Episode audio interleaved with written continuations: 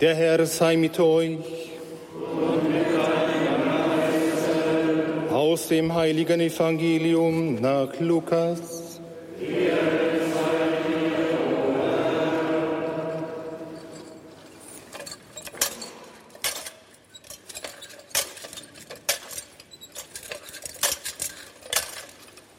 In jener Zeit wollte ein Gesetzeslehrer Jesus auf die Probe stellen. Er fragte ihn, Meister, was muss ich tun, um das ewige Leben zu gewinnen? Jesus sagte zu ihm, was steht im Gesetz?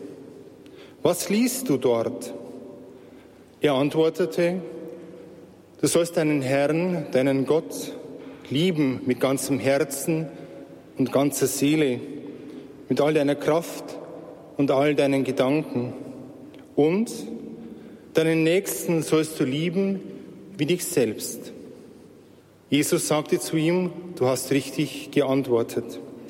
Handle danach und du wirst leben. Der Gesetzeslehrer wollte seine Frage rechtfertigen und sagte zu Jesus, und wer ist mein Nächster? Darauf antwortete ihm Jesus, ein Mann ging von Jerusalem hinab nach Jericho und wurde von Räubern überfallen. Sie plünderten ihn aus und schlugen ihn nieder. Dann gingen sie weg und ließen ihn halbtot liegen. Zufällig kam ein Priester denselben Weg herab. Er sah ihn und ging weiter. Und auch ein Levit kam zu der Stelle. Er sah ihn und ging weiter. Dann kam ein Mann aus Samarien, der auf der Reise war. Als er ihn sah, hatte er Mitleid ging zu ihm hin, goss Öl und Wein auf seine Wunden und verband sie. Dann hob er ihn auf sein Reittier, brachte ihn zu einer Herberge und sorgte für ihn. Am anderen Morgen holte er zwei Dinare hervor, gab sie dem Wirt und sagte, Sorge für ihn, und wenn du mehr für ihn brauchst, werde ich es dir bezahlen, wenn ich wiederkomme. Was meinst du? Wer von diesen dreien hat sich als der Nächste dessen erwiesen, der von den Räubern überfallen wurde? Der Gesetzeslehrer antwortete, der, der barmherzig an ihm gehandelt hat. Da sagte Jesus zu ihm, dann geh und handle genauso. Evangelium unseres Herrn Jesus Christus.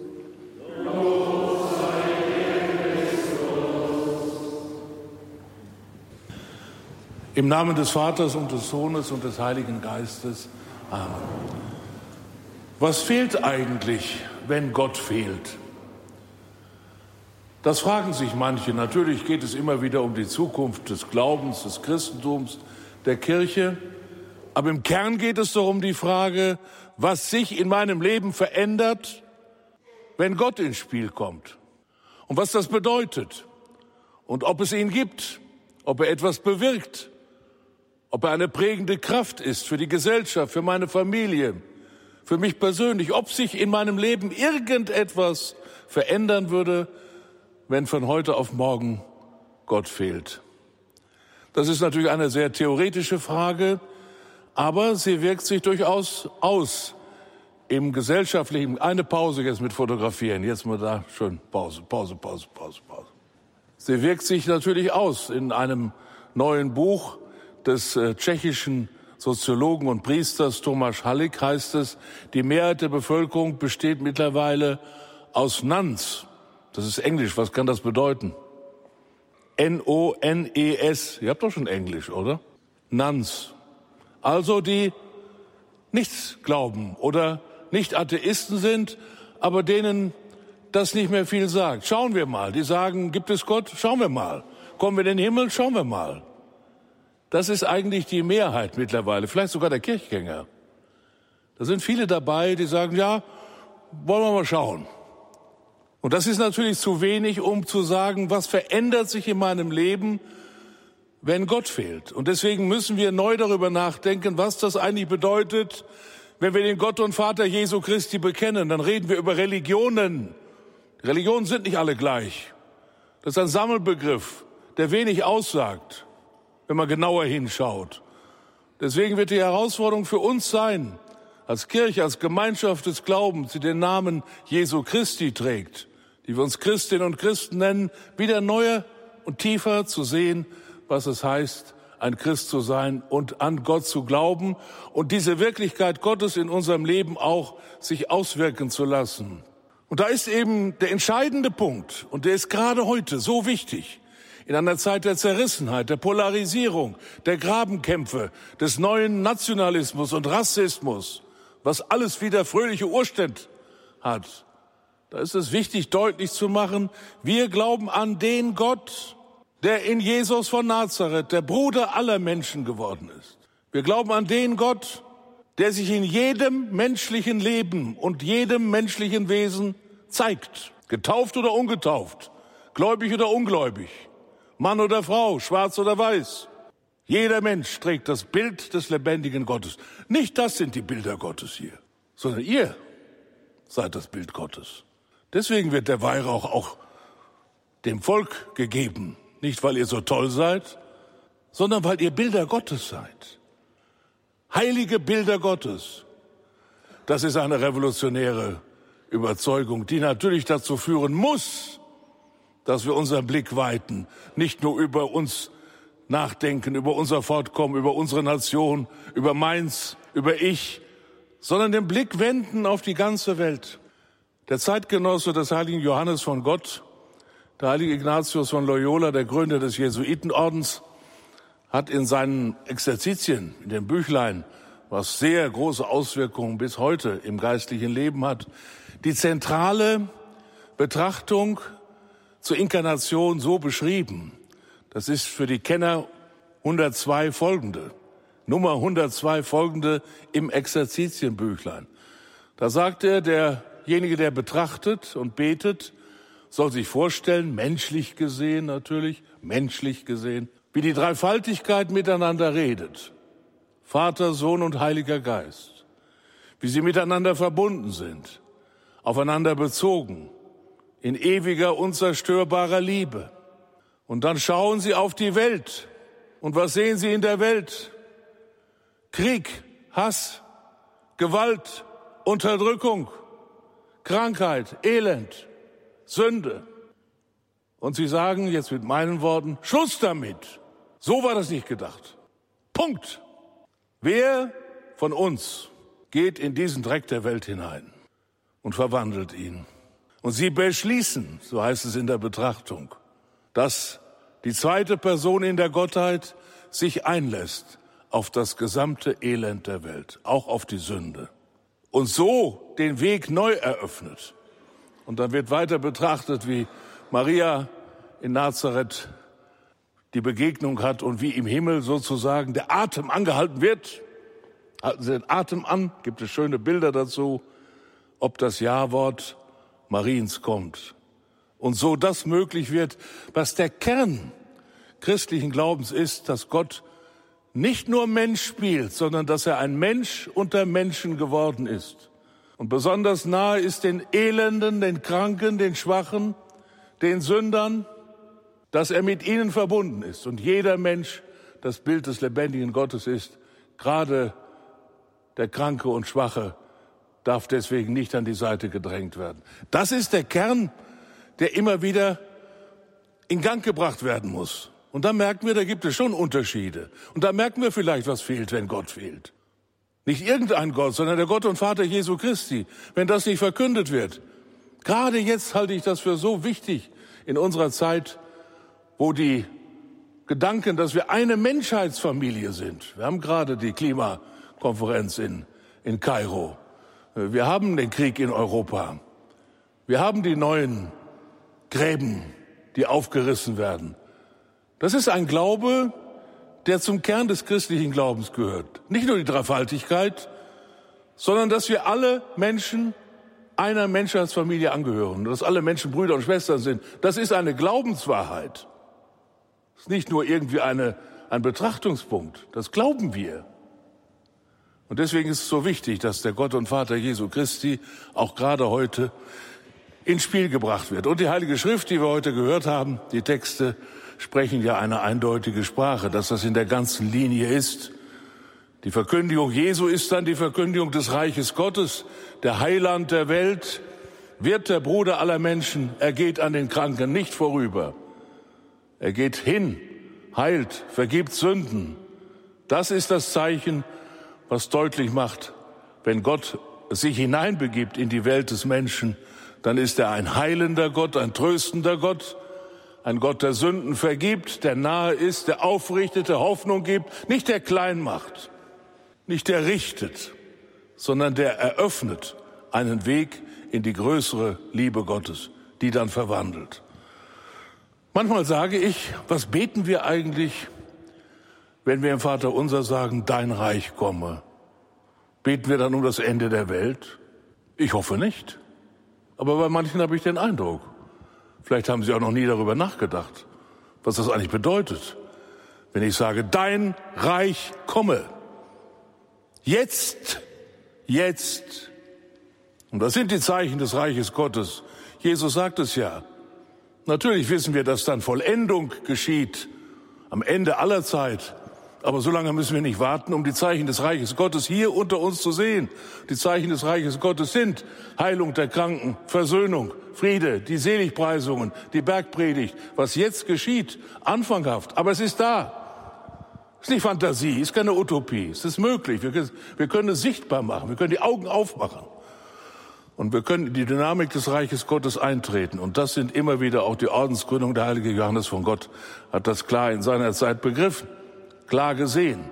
Man kann nicht an den Kranken vorübergehen und den Schwachen, die auf der Straße liegen. Er hat sie gesammelt, er hat sie selber auf seinem Rücken getragen und ein Hospital gegründet. Aber das wissen Sie alle viel besser, als ich das weiß. Aber wenn man die Geschichte anschaut, eine wirklich faszinierende Geschichte der Wirklichkeit des Reiches Gottes in unserer Mitte. Nicht erst dann, später. Und dann gehen wir zur Eucharistie. Das Vaterunser ist das Tischgebet der Eucharistie. Wir beten, dein Wille geschehe im Himmel auf und auf Erden. Dein Reich komme. Versöhnung soll geschehen. Dann treten wir an den Tisch und empfangen die Eucharistie. Das ist ja die Wirklichkeit des Reiches Gottes, wenn wir zu ihm kommen und bei ihm sind.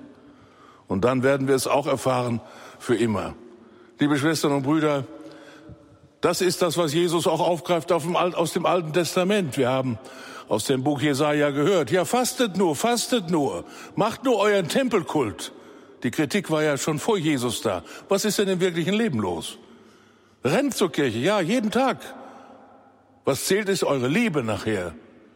Das zählt. Die Sakramente sind Kraftquellen für das Leben. Aber das Leben muss auch von daher gesehen werden. Das sagt der Prophet Jesaja schon. Und Jesus kennt ja all diese Texte, die wir aus dem Buch Jesaja ja auch kennen, aus dem 58. Kapitel. Das greift er auf bricht dem Hungrigen dein Brot, dann geht die Sonne auf. Oder dieser zentrale Satz, den wir eben gehört haben, der wirklich ins Herz trifft. Wir sind aus dem Tod ins Leben hinübergegangen. Jetzt schon, wenn wir die Brüder lieben. Wer nicht liebt, bleibt im Tod. Das ist schon eine starke Botschaft. Und das gilt für jetzt. Der bleibt in einer Todeswelt hängen der bleibt in einer Welt des Ich hängen. Der wird krank. Wer nicht liebt, bleibt im Tod. Und dann als Krönung, wir haben es gehört, ihr kennt das natürlich alle, das Gleichniswort, das ist ja keine Geschichte, die stattgefunden hat, sondern das Gleichniswort Jesu von dem barmherzigen Samariter. Eine Kernbotschaft, sozusagen der rote Faden aller christlicher Caritas, auch für den Orden der barmherzigen Brüder, aber für uns alle. Und da geht es darum, dass Jesus einlädt, den Blickwinkel zu verändern. Eben von der Inkarnation her, von der Menschwerdung Gottes her, von der Betrachtung der Dreifaltigkeit, die auf das Elend der Welt schaut und sagt, nein, so soll es nicht sein. Priester und Levit, die Großmächtigen, die religiösen Führer, die eigentlich die Wahrheit über Gott wissen müssten, gehen vorüber, interessieren sich nicht dafür, weil sie sagen, was wird aus mir, wenn ich dem jetzt helfe? Da ist ja mein Terminplan durcheinander. Da könnte mein Konto belastet werden. Da muss ich vielleicht mein Leben noch mal neu einrichten, einen Tag, einen Tag länger hier bleiben. Also Sie fragen sich, was wird aus mir? Mit Und der Samariter, der Ausgestoßene, der nicht fromm ist, jeweils in den Augen der ganz fromm, der am Rande steht, der fragt sich, was wird aus ihm, wenn ich vorübergehe? Nicht, was wird aus mir, sondern was wird aus ihm, wenn ich jetzt vorübergehe? Das ist die Änderung des Blickwinkels, die Jesus uns sozusagen in die Tagesordnung schreibt. Was wird aus der Welt, wenn ich nichts tue? Was wird aus dem Nachbarn, der krank ist, wenn ich nicht ihn besuche? Was wird aus ihm? Nicht, was wird aus mir? Und da ist die Einladung eben immer wieder, uns neu auf den Weg zu machen. Und dabei kann man sogar selber erfüllt werden. Das sieht jetzt aus wie eine Anstrengung. Und da will ich doch ein kleines, eine kleine Geschichte erzählen von den barmherzigen Brüdern und der Palliativstation bei uns in München vor einigen Jahren glaube ich, war zweimal insgesamt in den letzten zehn Jahren da oder zwölf Jahren. Bei einem Besuch habe ich dann darum gebeten, dass ich einfach einige Patienten besuche. Das waren vielleicht vier, fünf Patienten. Und so nach zwei Stunden komme ich wieder. Da sagt der Chef, Herr Kardinal, Sie sehen glücklich aus. Das hat mich tief bewegt. Ich weiß nicht, wie ich aussah, aber der Arzt meinte, Sie sehen glücklich aus. Und das hat mir doch deutlich gemacht, dass der Dienst an den Kranken, das Gespräch mit Sterbenden, das Gespräch mit denen, die in Not sind, auch dem, der hilft, aufhilft. Und wir wirklich spüren, wir leben in einer Zuversicht, in einer Hoffnung, so dass Sie sicher auch die Erfahrung machen, auch die Kranken können uns geistlich helfen und, und trösten und den Weg gehen. Ich will die einzelnen Geschichten nicht erzählen, aber es hat mich sehr bewegt. Und deswegen, liebe barmherzige Brüder, wir feiern jetzt, aber euer Auftrag geht weiter. Der Auftrag, deutlich zu machen, was fehlt, wenn Gott fehlt, wenn der Gott und Vater Jesu Christi fehlt und wenn die Verkündigung dieses Gottes fehlt und das Reich Gottes, das deutlich gemacht wird durch unsere Zeichenhandlungen, aber auch dadurch, dass wir eben in Treue äh, gerade den Schwachen und Kranken dienen. Eine Gesellschaft kann nur eine gute Gesellschaft sein, ein gutes Gemeinwesen, äh, wenn sie die Kranken, die Schwachen auch wirklich in die Mitte holt. Und das wird die Aufgabe der Zukunft sein. Werden wir ein gutes Gemeinwesen bleiben? Der Testfall wird sein, wie geht ihr mit den Alten, den Kranken, den Schwachen, den Leidenden um? Das ist der Testfall für ein gutes Gemeinwesen. Und die christliche Tradition ist in unserem Land lebendig und wir müssen sie immer wieder lebendig halten. Nicht um der Zukunft der Kirche willen, der Institution, sondern damit dieser Geist wach bleibt und eine Gesellschaft von den, wie es der Papst immer sagt, von der Peripherie her auch denkt. Nicht nur von der starken Mitte, wo es allen gut geht, sondern vom Rand her, von der Peripherie her, von der Krankheit her, vom Sterben her, vom Leiden her. Von daher auch schauen, wie leben wir zusammen. Das ist eine große Herausforderung, auch gerade an die politisch Verantwortlichen. Wir hatten in der Bischofskonferenz, Bischof Bertram, ja noch die Diskussion auch über Pflegenotstand, über das, wie, wie viel Sorgen auch manche Krankenhäuser haben, all das weiterzuführen. Das wollen wir hier jetzt nicht in der Predigt aufrollen, aber es ist ein Zeichen, ob wir miteinander uns bemühen, auch diesen christlichen Geist in unserem Gemeinwesen wachzuhalten. Ich wünsche den barmherzigen Brüdern und allen, die mit euch zusammenarbeiten, diesen Geist des Evangeliums. Es ist ein Geist, der nicht einfach einen moralischen Druck macht, sondern der uns aufruft, das Reich Gottes inmitten dieser alten Welt, die neue Welt zu verkünden, die in Jesus angebrochen ist. Und dann sind wir das, was vielleicht diese Zeit am meisten braucht. Dann sind wir ein Zeichen der Hoffnung, der Zuversicht, des Vorangehens, nicht der Katastrophe und des Negativen, sondern Zeichen der Ermutigung und Zeichen der Hoffnung. Möge es so sein. Möget ihr, mögen Sie ein Zeichen der Hoffnung sein, auch für die kommenden Generationen. Amen.